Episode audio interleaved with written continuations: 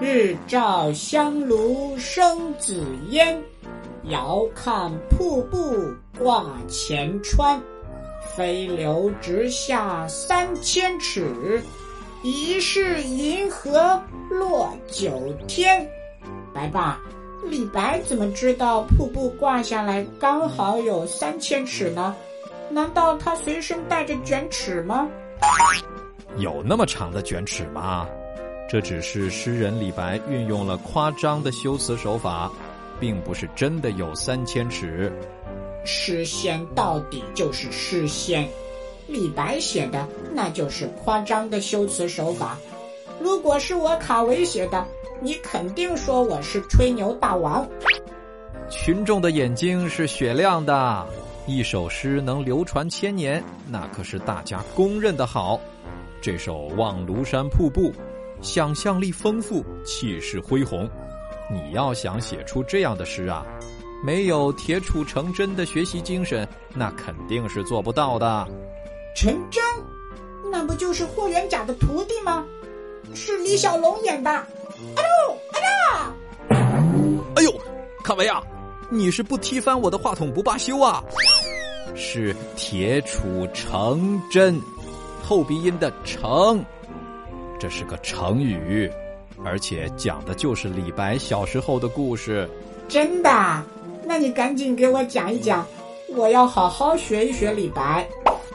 话说李白小时候读了很久的书，可是一直都没有什么收获和成果，就打算放弃。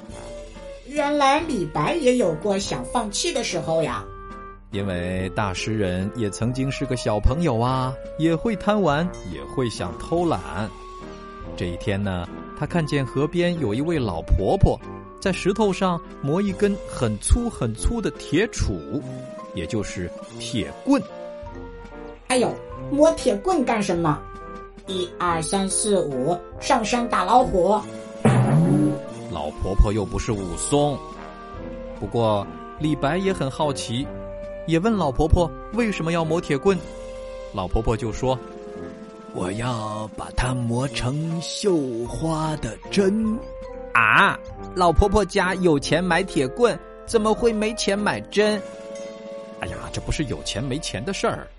不过呢，李白当时也很吃惊，他说：“哎呀，这么粗的铁棍，就算是像我这样的年轻人磨一辈子。”也未必能磨成细细的绣花针呐。是啊，就算是像我这样的机器人，磨到电池报废、主板烧焦，也未必能磨成细细的绣花针呀。哈哈哈，你能磨一天磨到没电，就算你厉害。当时老婆婆笑呵呵的对李白说：“小朋友，你有所不知，我家里只有这一根铁棍。”这还是我年轻的时候打算放在厨房里用来做饭的烧火棍。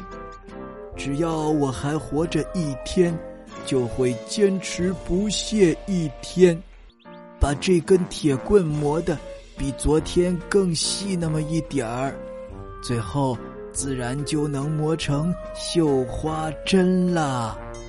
一把年纪的老婆婆都能有信心去做看起来希望渺茫的事情，更何况我们这些小朋友。卡维，你现在是越来越有觉悟了，和李白都想到一块儿去了。李白也想，我怎么可以因为一时的挫折就随便半途而废呢？于是他马上就回去继续读书了。后来，李白就成了一个大诗人。这个结局，小朋友们都知道啦。铁杵成针，出自《明郑之真木莲救母四刘氏斋尼》，比喻只要有毅力，肯下苦功，事情就能成功。卡维，来造个句吧。我刚来地球的时候，都不知道什么叫成语。就像一只井底之蛙，经常夜郎自大。可是后来我认准目标学成语，从不朝三暮四。虽然有时候想要滥竽充数、蒙混过关，有时候又囫囵吞枣，想要一下子学会所有的成语。但是幸亏白爸及时纠正，才没有让我南辕北辙、半途而废。